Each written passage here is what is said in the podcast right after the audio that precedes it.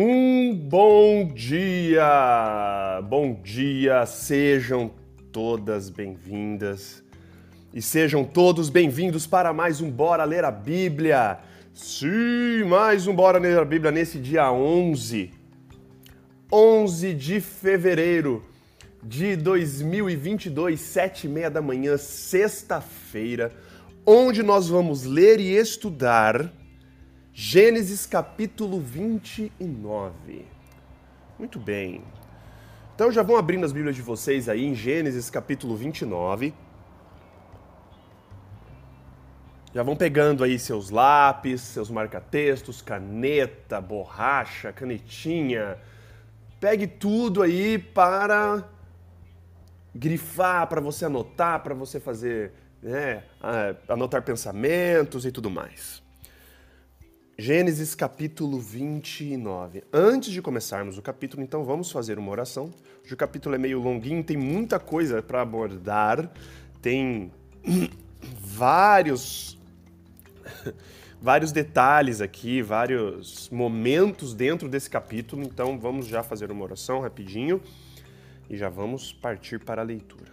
Oremos. Pai amado e querido, a Ti todo louvor, toda honra e toda glória, Pai. Agradecemos pelo que o Senhor é. Agradecemos porque o Senhor é Criador, o Senhor é soberano, o Senhor é mantenedor, o Senhor é Salvador, o Senhor é amor, o Senhor é justiça. Agradecemos por tudo isso, agradecemos porque na sua infinitude o Senhor escolhe todos os momentos, todos os instantes ter cuidado de nós, de nos abençoar, de nos proteger. Agradecemos pela noite, Pai, de descanso. Agradecemos pelo teto que nós temos, pelo conforto do lar.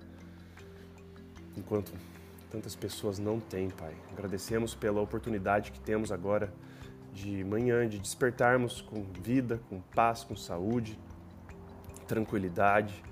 Agradecemos pela oportunidade agora de abrirmos a Tua palavra, Pai. E ao abrirmos agora no capítulo 29 de Gênesis, queremos convidar o Teu Santo Espírito, Pai, para estar conosco que Ele habite o nosso coração, que Ele nos dê a sabedoria que vem do alto para que a gente possa compreender o que está escrito aqui, Pai. Seja com todos que estão acompanhando ao vivo e seja também os que estão acompanhando a gravação. Tudo isso nós te pedimos e agradecemos por amor de seu santo e maravilhoso nome, Pai. Amém. Muito bem, gente. Gênesis capítulo 29. Ontem, no capítulo 28, nós estudamos a grande história ali de, da fuga de Jacó da casa do pai e da, do sonho que ele tem em Betel, da escadaria que conectava a terra ao céu e anjos subindo e descendo. E aí Deus aparece para ele, confirma, faz de novo a confirmação da aliança, fala para ele, promete para ele semente e promete para ele terra. Mesma promessa que ele tinha feito para Isaac, mesma promessa que ele tinha feito para Abraão, seu avô. E ali ele estava, no deserto, fugindo, notou a presença de Deus, percebeu o que tinha acontecido, faz um voto para Deus no finalzinho do capítulo 28. E agora ele continua a viagem. Então vamos começar aqui agora a, viagem, terminar a viagem de Jacó até a terra dos parentes dele, mais de 800 quilômetros de onde ele morava, andando a pé, sozinho, com medo, fugindo, olhando por cima do ombro o tempo inteiro. Capítulo 29, então, verso 1, na minha Bíblia, que está na nova versão internacional, começa assim. Então Jacó seguiu viagem e chegou à Mesopotâmia. Certo dia, olhando ao redor, viu um poço no campo e três rebanhos de ovelhas deitadas por perto pois os rebanhos bebiam daquele poço que era tapado por uma grande pedra. Por isso, quando todos os rebanhos se reuniam ali, os pastores rolavam a pedra da boca do poço e davam água às ovelhas. Depois recolocavam a pedra em seu lugar sobre o poço. Jacó perguntou aos pastores. Jacó não fazia ideia onde ele estava. Ele estava completamente perdido ali. Ele só sabia que tinha que andar para cima, para cima e avante. Vamos, vamos andando, vamos andando. Jacó perguntou aos pastores: Meus amigos, de onde vocês são? Somos de Arã, responderam. Lembra que o lugar que ele estava procurando era o famoso Padã Arã. Era a região. E eles falam que somos de Arã, responderam. Vocês conhecem Labão, neto de Naor? perguntou-lhe Jacó. Eles responderam: Sim, nós o conhecemos. Então Jacó perguntou: Ele vai bem? Sim, vai bem, disseram eles. E ali vem sua filha, Raquel, com as ovelhas. Notem, Jacó estava ali perguntando se era a casa dos parentes, ele já estava próximo da casa dos parentes. Imagina a fome que ele estava, a condição que ele estava, de roupa, de tudo, viajando, sozinho, a pé, fome, sede, aí ver um poço, e ver pastores, e ver tudo aquilo. E aí, de repente, os pastores confirmam que estava ali, na, que eles conheciam Labão. E aí, quando ele fala, pergunta, né? E aí, ele vai bem? Ele vai sim, ali tá a filha dele. Aí ele olha a filha dele, vem Raquel. Aí toca aquela musiquinha, né?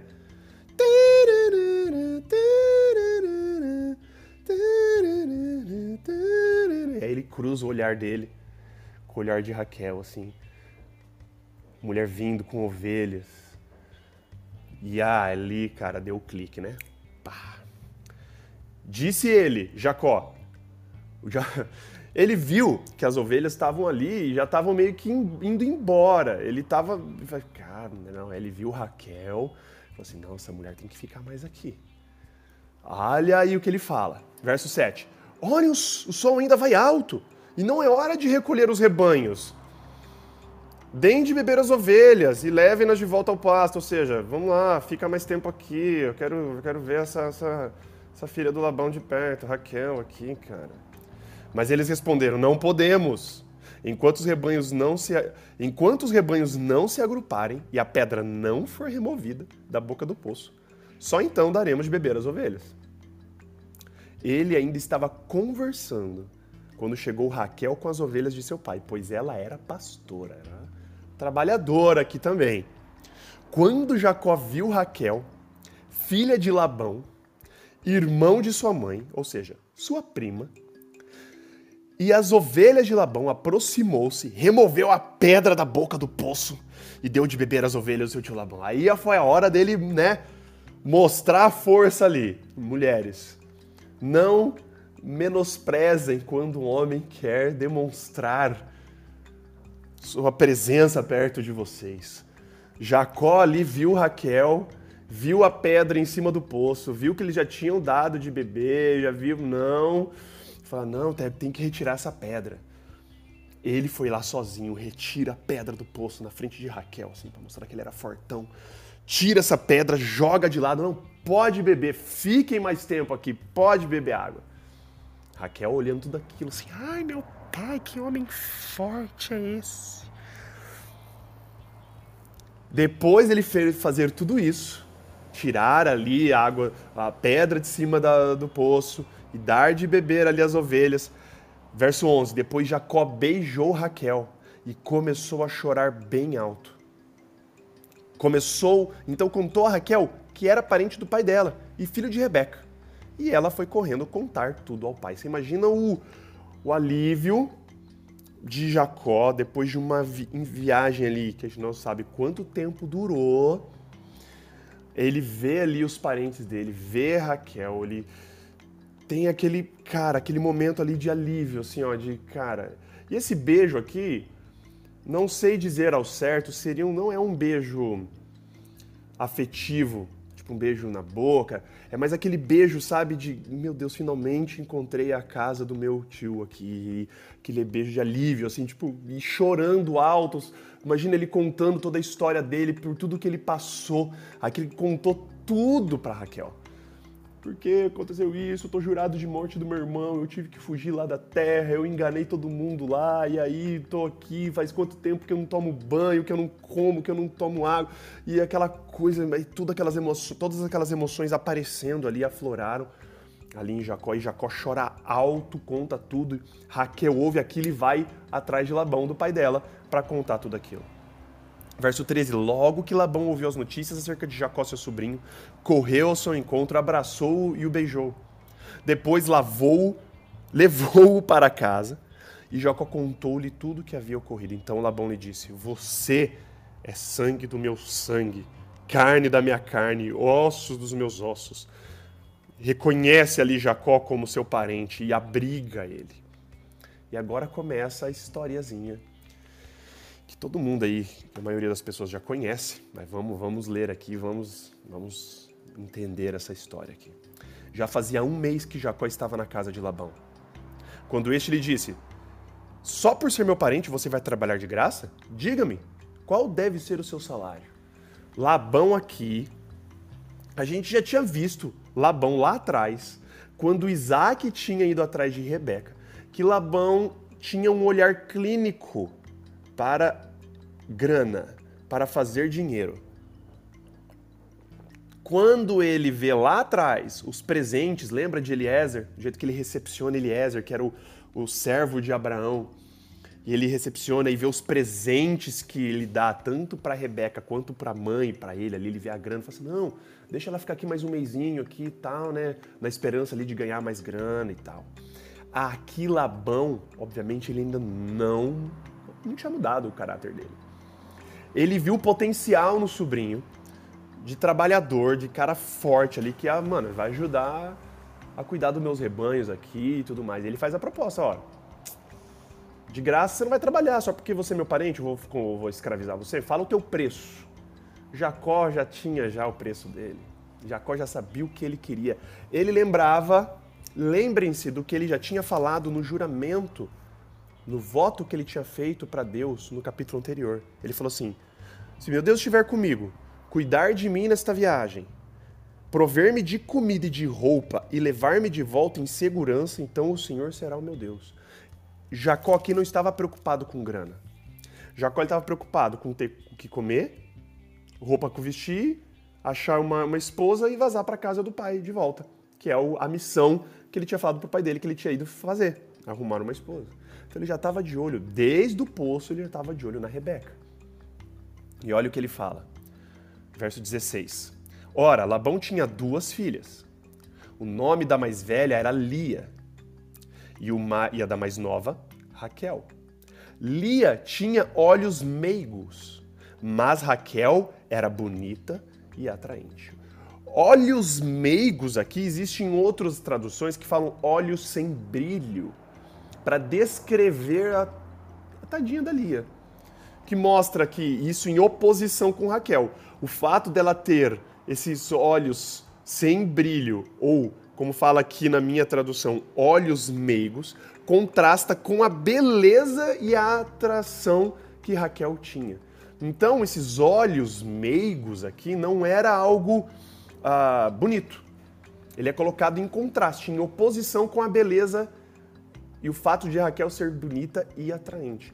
Alguns estudiosos, alguns teólogos ainda vão mais longe para dizer que esse, essa figura de linguagem, que essa, essa expressão olhos sem brilho olhos meigos, talvez significasse que ela era estrábica, que ela tinha os olhinhos cruzadinhos, meio cruzadinhos assim.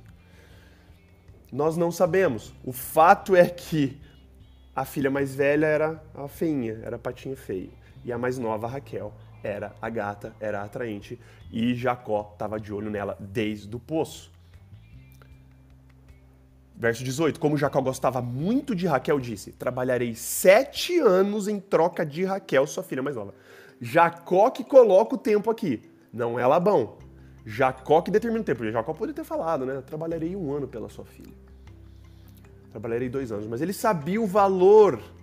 Lembrem-se, lembrem-se e tentem se recordar que era muito comum quando uma pessoa ia pedir a outra em casamento, ele tinha que dar um dote. O dote era como se fosse um valor para a família da, da, da, mulher em troca dela. Era uma, um presente, só que era um presente substancial, era grana. Jacó viu ali que, cara, vou ter que trabalhar bastante tempo para pagar por, pelo dote da, da Raquel. Mas ele já joga lá em cima. Vou trabalhar sete anos pela sua filha, mais nova. Labão respondeu. Labão aqui já, né? Labão respondeu: Será melhor dá-la a você do que a algum outro homem. Fica aqui comigo, acordo fechado. Então Jacó trabalhou sete anos por Raquel. Mas olha que lindo essa, essa, esse verso agora. Mas lhe pareceram poucos dias pelo tanto que a amava. Ah, Jacó amava muito Raquel mesmo. para sete anos parecerem para ele poucos dias. Ele amava tanto Raquel que aquilo ali para ele sete anos não foi nada, foi um sopro. Mulheres, não aceitem homens por menos que isso aqui, tá? Homens que façam parecer qualquer esforço por vocês. Brincadeira de criança, porque o homem te ama, o homem quer você, ele não quer brincadeira, ele não quer lhe usar, ele não quer brincar com seu coração. Sete anos pareceram poucos dias pelo tanto que Jacó amava Raquel. Que coisa linda, né? Tudo maravilhoso até aqui. História de Jacó aqui parece que está dando uma uma invertida, está dando tudo certo novamente. Mas olha só, depois de sete anos. E é interessante aqui, né? Verso 21. Então disse Jacó a Labão: Entregue-me a minha mulher cumpri o prazo previsto e quero deitar-me com ela. O cara, sete anos ali, ó. Só sentindo o cheiro do cabelo da, da, da Raquel, comendo ali na mesa todos os dias, junto, observando ela de longe, sete anos ali, ó, cuidando. Falei, calma, calma, Jacó, calma, Jacó. E o interessante aqui é que quem chama os sete anos e quem fala do prazo que acabou é Jacó. Labão tá na dele. Labão tá ali, né? Labão aproveitando do trabalho do, do sobrinho, sobrinho trabalhava bem, não queria perder a mão de obra dele ali tão cedo, tava pensando nisso já. Jacó que fala assim, ô, oh, oh, quero agora minha mulher, cara. Sete anos já trabalhando, eu quero deitar com ela.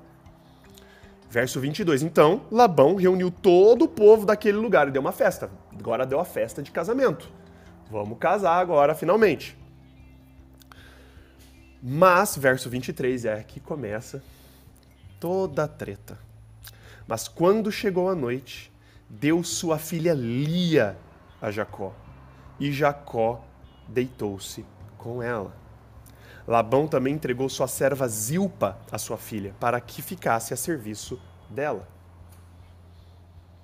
Quando chegou a manhã, lá estava Lia. Obviamente. Então Jacó disse a Labão: Que foi que você me fez? Eu não trabalhei por Raquel. Por que você me enganou? Labão respondeu: Aqui não é costume entregar em casamento a filha mais nova antes da mais velha. Deixe passar essa semana de núpcias e lhe daremos também a mais nova em troca de mais sete anos de trabalho. Várias coisinhas a serem notadas aqui. Primeira coisa, Labão passou a perna em Jacó. Labão não queria perder o trabalho o, o braço de Jacó. Jacó era um cara muito trabalhador, como nós iremos ver posteriormente em outros capítulos. A gente vê que os frutos do trabalho de Jacó ali rendem muito. Labão então entrega a filha Lia. E aqui, cara, você tem que ver que a Lia também trabalhou em conjunto com o pai para enganar Jacó. Lia amava Jacó em segredo ela consentiu com o plano do pai de ir deitar-se com Jacó, sem o consentimento do Jacó. Então Jacó, aquele que tinha enganado duas vezes, enganado seu irmão na sopa de lentilhas, enganado o pai ali roubando a bênção, o grande enganador, Yaakov, o traiçoeiro, agora a caça vira, o caçador vira a caça aqui agora. Lia, em conjunto com Labão, enganam Jacó. E aqui não se enganem, tá? Era costume, no Jacó não sabia mesmo. Era costume, e eu já também já comentei isso, das mulheres usarem um véu na sua noite de núpcias e só retirar o véu no dia, no outro dia de manhã, depois que foi consumado o casamento, depois que o sexo foi feito. E aí sim lembra que simbolicamente aí você pode tirar o véu porque você realmente conheceu a pessoa. Isso é muito bonito também, né? Isso mostra o valor do sexo, a santidade e o quão sagrado é, e o quão deturpado desde aquela época já era, e era considerado assim qualquer coisa banal. As pessoas né, não estavam nem aí. O véu era retirado depois da noite de núpcias, como assim, agora eu conheço a pessoa de verdade. Jacó de manhã acorda, dá aquela espreguiçada, Raquel é minha, graças a Deus. Aí levanta o véu, tá lá Lia, com aquela carona dela de pastel, assim, oi, sou eu, não sou, sou a minha irmã, não. Jacó fica possesso, obviamente. Já tinha, ele já tinha enganado pessoas, agora ele que foi passado para trás. E aqui é interessante que o Labão fala uma justificativa meio mentirosa, que não era costume entregar o casamento à filha mais nova antes da mais velha. Esse costume não é descrito em nenhum lugar dessa região, por registro histórico nenhum. E mesmo se fosse, ele deveria ter contado isso lá atrás, sete anos atrás, para Jacó. Falar, ó, é costume daqui não entregar a filha mais nova antes da mais velha. Então vamos ter que fazer algum acordo aí. Labão passou a perna literalmente, assim, sem escrúpulos nenhum. Ele em conjunto com Lia. E Lia, cara, que é grande. Enfim, já começa a treta porque, enfim. Lia queria comprar o amor de Jacó. Lia queria ganhar o amor de Jacó à força. E a gente sabe que o amor não se ganha à força. Você não simplesmente faz a pessoa te amar, como nós iremos ver aqui. A tragédia que começa dessa história. Jacó concordou, verso 28. Passou aquela semana de núpcias com Lia, e Labão lhe deu sua filha Raquel por mulher. Labão deu a Raquel sua serva Bilá, para que ficasse a serviço dela. Jacó deitou-se também com Raquel, que era sua preferida, que já começa. E trabalhou para Labão outros sete anos. Então, olha aqui. Muitas pessoas erroneamente acham que Jacó trabalhou sete, depois ele trabalhou mais sete para aí sim ter Raquel. Não.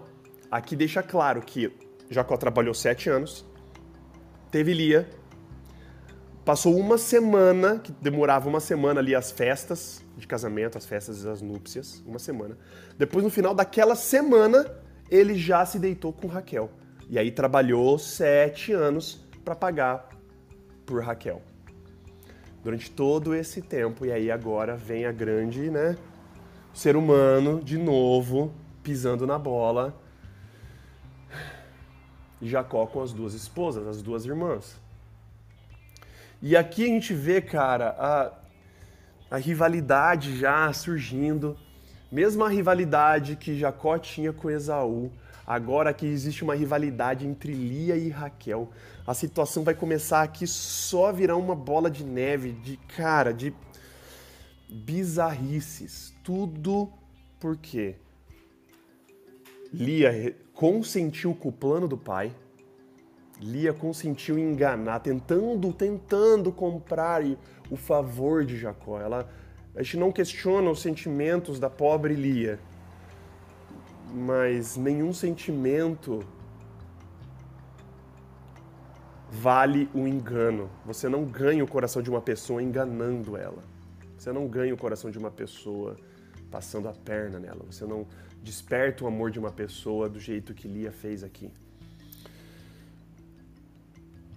E Labão estava pensando na grana, né? Ele estava pensando que, ó, minha filha mais velha é mais feinha, tadinha, ninguém quer ela, vou ter que ficar sustentando ela o resto da minha vida, vou ter que ficar aí, né? E eu não, já vou me livrar já duas numa tacada só. Verso 31.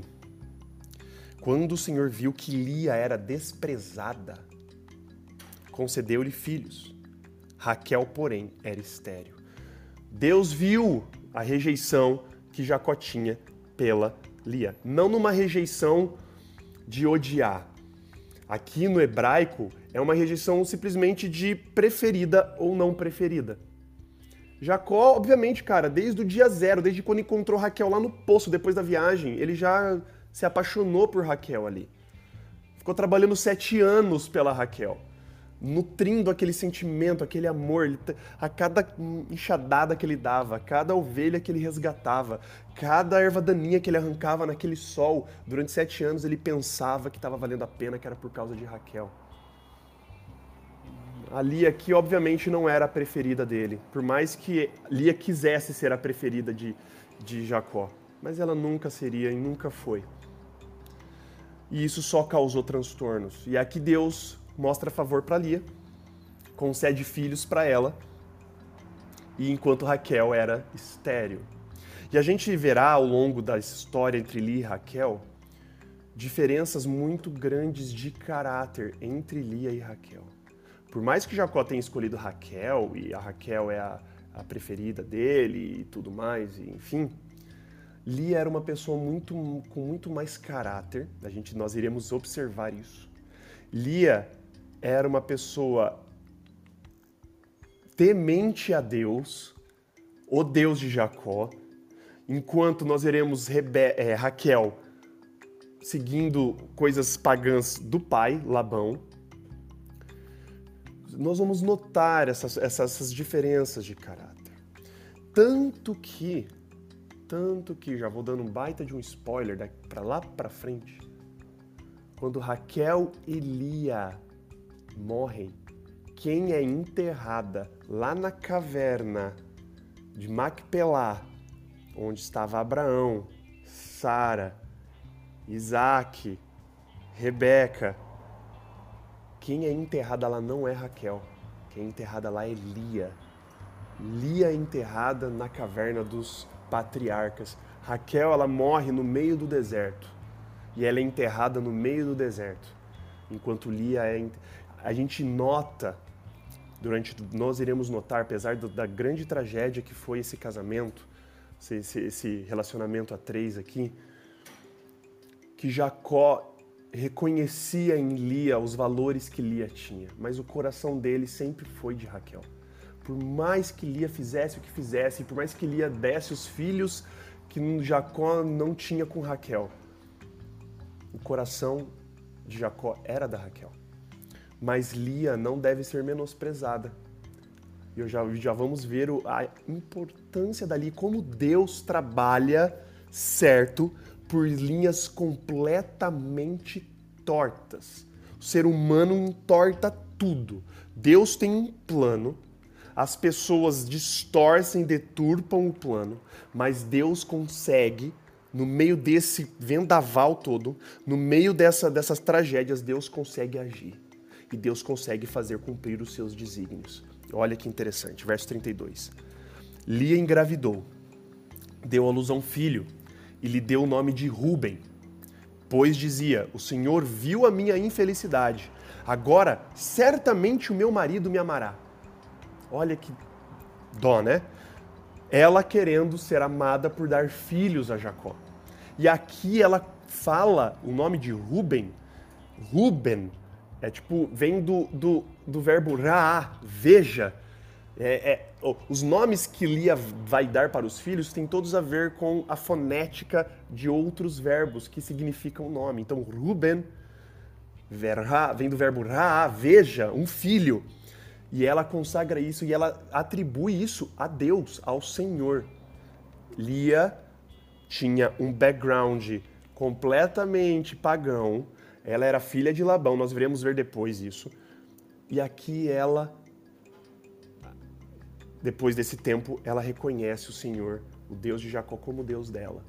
E ela atribui o nome do filho para Deus, pois o Senhor viu a minha infelicidade, agora certamente meu marido me amará.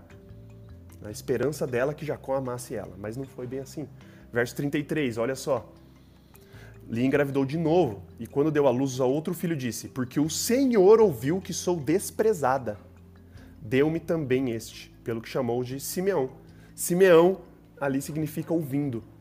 Senhor me ouviu, Senhor tem me ouvido que eu estou sendo desprezada. Os nomes aqui, até agora, até nesse momento, tem tudo a ver com a relação dela com Jacó. Olha, primeiro, agora meu marido vai me amar. Segundo, o Senhor está vendo que eu estou sendo desprezada. Verso 34. De novo engravidou. E quando deu à luz a mais um filho, disse: Agora, finalmente meu marido se apegará a mim, porque já lhe dei três filhos. Por isso deu-lhe o nome de Levi. Levi significa união. Então agora finalmente o meu marido se apegará a mim, ele se unirá a mim a esperança dela ainda, ela viu que, meu, primeiro filho não conseguiu o favor de Jacó. Segundo filho não conseguiu o favor de Jacó, não conseguiu ser a, amada por ele. Terceiro filho falou: ah, agora vai, deu o nome de Levi, que foi na esperança de dessa união vir, né? Mas pelo jeito não aconteceu. Verso 35. Engravidou ainda outra vez. E quando deu à luz mais outro filho, disse: Desta vez louvarei o Senhor. E assim deu-lhe o nome de Judá. Então parou de ter filhos. O último filho dela, daqui dessa porção, Judá, agora ela já não dá um nome pensando em qualquer coisa com Jacó. Aqui ela dá um nome para o filho dela de Judá que significa o louvado, dizendo: ah, desta vez louvarei ao Senhor. Não tem mais nada a ver com Jacó aqui na história. Meu meu, meu quarto filho aqui é louvor a Deus, louvor ao Senhor, e somente isso. E olha como Deus, e aqui já terminando né, o, o capítulo 29, como Deus trabalha, né, cara? Eu acho isso incrível, porque da Lia, da esposa desprezada, por mais que ela tenha agido errado junto com o pai dela, por mais que ela tinha esses conceitos errados, ela amava Jacó, ela queria ser útil para Jacó, ela queria dar filhos para Jacó. Mesmo assim, ela sendo desprezada, dos filhos de Lia surgiram A. A tribo de Levi, os descendentes de Levi, que era toda a linhagem sacerdotal até os dias de Cristo. Todo sacerdote que trabalhava no santuário, desde o Sinai, quando nós iremos estudar lá no Êxodo, até os dias de Cristo, a linhagem dos sacerdotes, os que iam para dentro do templo, que, os que faziam o serviço de sacerdócio, todos eram da tribo de Levi. Levi, esse Levi mesmo, filho de Lia. E, e só, somente só, Jesus, leão da tribo de Judá. Só o Senhor do universo. Só Jesus Cristo, nosso Senhor, nosso Salvador, nosso Criador, nosso mantenedor. Só Jesus só veio, só veio da linhagem de Judá. Aqui, o quarto filho de Lia.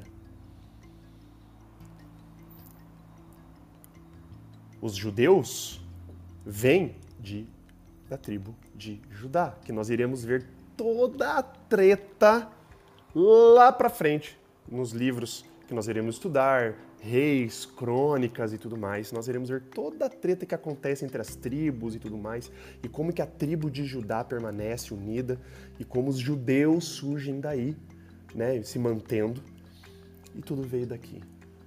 A linhagem sacerdotal e Jesus vieram de dois filhos da esposa desprezada. Deus sempre dá o seu jeito de cumprir seus desígnios, mesmo com a humanidade querendo deturpar e distorcer tudo. Mas a história não termina por aqui. Raquel não vai ficar quieta vendo ali a irmã mais velha tendo filhos, esbanjando os filhos, jogando, esfregando na cara da irmã mais nova: olha aqui, eu posso ter filhos e você não. Nós vemos e nós observamos que o fato da pessoa, da mulher ter filhos, era o fato mais glorioso que uma mulher podia ter naquela, naquela antiguidade. E as mulheres que não tinham filhos eram consideradas assim inúteis. Cultura da época. E aí começa toda a treta. Mas isso é um papo para amanhã e, consequentemente, outros dias, porque a gente vai ver que vai dar muitos desdobramentos tensos essa rivalidade entre as duas irmãs. E Jacó no meio das duas ali. Oremos. Pai amado e querido, lhe agradecemos muito, Pai, porque o Senhor, mesmo nós errando, mesmo a gente se afastando dos seus caminhos, mesmo com a gente querendo fazer os nossos próprios desejos, longe dos seus desígnios, o Senhor ainda dá um jeito de cumprir a sua vontade, mesmo com a gente fazendo tudo ao contrário, Pai. Quando o Senhor promete algo, o Senhor cumpre, Pai. O Senhor é um Deus de promessa, o Senhor é um Deus que não mente. O Senhor prometeu lá atrás para Abraão que de Abraão viria a semente que todos os povos da terra seriam abençoados e que aquela terra seria dele, Pai. E o Senhor prometeu, o Senhor irá cumprir. O Senhor já cumpriu uma parte, que é que a semente era para a bênção de todos os povos da terra. O Senhor veio, descendente da tribo de Judá. Esse Judá aqui, filho de Lia, a desprezada. Pai, a ti todo louvor, toda honra e toda glória. Nós agradecemos porque o Senhor é, é, é, é isso. O Senhor é, é, é um Deus de promessa, um Deus, é um Deus que cumpre tudo que promete. E porque o Senhor é um Deus de promessa que cumpre tudo que promete, nós podemos acreditar em tudo que o Senhor já prometeu aqui na Bíblia. Inclusive, que o Senhor iria voltar, que o Senhor vai voltar. Para resgatar e para nos levar de volta para a terra, para Canaã celestial, Pai. E é nessa esperança, Pai, que eu firmo a minha vida. E é nessa esperança que todos aqui devem firmar, Pai, suas vidas. Na esperança de que o Senhor está muito próximo do seu retorno. O Senhor está dando um tempo aí, não porque o Senhor está demorando, mas porque o Senhor quer que todos cheguem ao arrependimento. O Senhor quer salvar o maior número de pessoas possíveis, Pai. Que nós possamos entender isso, nos apegar firmemente a esta promessa que o Senhor fez, que o Senhor iria retornar para essa terra, Pai, para nos buscar. E quando a gente cair, quando a gente tropeçar, quando a gente vacilar, Pai, que a gente possa, Pai, voltar os nossos olhos a Ti, em arrependimento, Pai. Pedir perdão pelos nossos pecados, pelo tropeço. E, pra, e nós termos a certeza de que quando nós fazemos isso, o Senhor apaga os nossos pecados. O Senhor esquece eles, joga lá no fundo do mar. Como se a gente nunca tivesse cometido pecado, Pai. Graças a Ti por isso, graças ao Teu sacrifício na cruz, a gente pode se achegar a Ti, Pai do jeito que a gente está e pedir perdão pelos nossos pecados, Pai. Quero pedir que o Senhor seja com todos que estão aqui. Abençoe todas as famílias também aqui representadas. Nos dê uma ótimo, um ótimo dia, Pai. Final de semana chegando, o gás final aí no trabalho, quem precisa dar um gás final no trampo, nos estudos, enfim, Pai. O Senhor sabe dos corres de todo mundo, dos, dos problemas, dos desafios. Seja com todos, Pai. Perdoe também os nossos pecados e faltas. Tudo isso nós pedimos e agradecemos, por amor do seu santo e maravilhoso nome, Pai. Amém. Muito bem, gente. Queria agradecer a presença de todos vocês para mais um Bora Ler a Bíblia. Lembrando, sempre lembrando que estamos aqui, ó, no período de comemoração de aniversário do Bora Ler a Bíblia e temos uma um, um brindezinho para sortear para vocês, que é a grande canequinha do Valeus Falous canequinha do Bora Ler a Bíblia. O sorteio será feito quarta-feira que vem. Então, se você quiser participar e aí ter a chance de ganhar a canequinha, vai lá no último post do meu perfil do Instagram e lá tem todas as regras, lá tem tudo que você deve fazer para concorrer a essa canequinha, edição exclusivíssima. É uma canequinha só, não terá outra canequinha. Então vai lá, é, é simples. Se é a primeira vez que você está entrando aqui no Clubhouse e está ouvindo Bora Ler a Bíblia, seja mais, bem, mais que bem-vinda, mais que bem-vindo. Nós fazemos isso todos os dias. De segunda a sexta, das sete e meia às oito da manhã, sábados, domingos e feriados, das oito e meia às nove, todos os dias lendo um capítulo da Bíblia por vez. Então, se você curtiu, é a primeira vez, me adiciona como seu contato aqui no Clubhouse. Ativa o sino de notificação do meu perfil para você ser avisado, avisada toda vez que eu iniciar a sala. Mesma coisa aqui no Instagram. Se é a primeira vez que você está vendo aqui o Bora Ler a Bíblia, acompanhando isso, e quiser continuar e acompanhar conosco, está mais que convidado, convidada. Me adiciona aqui como seu contato no, no, no Instagram. Ativa o sino de notificação lá para você ser notificado toda vez que eu iniciar a live. Ativa aquilo lá e o Instagram vai te notificar toda vez que eu iniciar o ao vivo aqui no Instagram. E se você, caso perder um ao vivo, perdeu a transmissão, nós temos o nosso podcast no Spotify, que você pode assinar lá. Procura por Bora Ler a Bíblia no Spotify. Assina o nosso canal lá e diariamente os episódios estão sendo subidos para lá. E caso você per perdeu também a live aqui no Instagram e quer ver o vídeo, nós subimos também todos os vídeos, todos os dias no nosso canal do YouTube. E, por último, se você tem curtido o projeto do Bora Ler a Bíblia, não deixe de convidar pessoas que você sabe que estão precisando aí retomar o hábito de ler a palavra. Fale das pessoas do projeto do Bora Ler a Bíblia. Não tenho nenhuma pretensão a mais com esse projeto a não ser estimular vocês o hábito da leitura diária da palavra. Quanto mais pessoas souberem, quanto mais pessoas participarem, mais pessoas vão conhecer as verdades preciosas, imprescindíveis desse livro aqui. Então, divulga, compartilha a live, compartilha a sala, compartilha meu contato, fala do Spotify, fala do YouTube, fala para todo mundo e para participar conosco aí, participar da família do Bora Ler a Bíblia. Beleza, gente? Ficamos por aqui então. Um grande beijo, um grande abraço para vocês e até amanhã, 8 e meia da manhã, com o Bora Ler a Bíblia, Gênesis capítulo 30. Um grande beijo, um abraço, valeus e falou!